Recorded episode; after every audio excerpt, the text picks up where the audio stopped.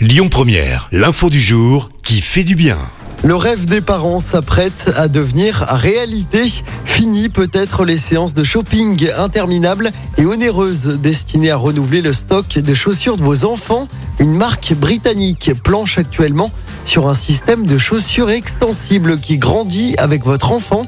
Le projet qui vient de recevoir un coup de pouce de 250 000 livres sterling vise à réduire les déchets et le gaspillage. Il faut savoir qu'au Royaume-Uni, sur les quelques 80 millions de chaussures achetées chaque année, plus de 8 sur 10 finiraient à la poubelle.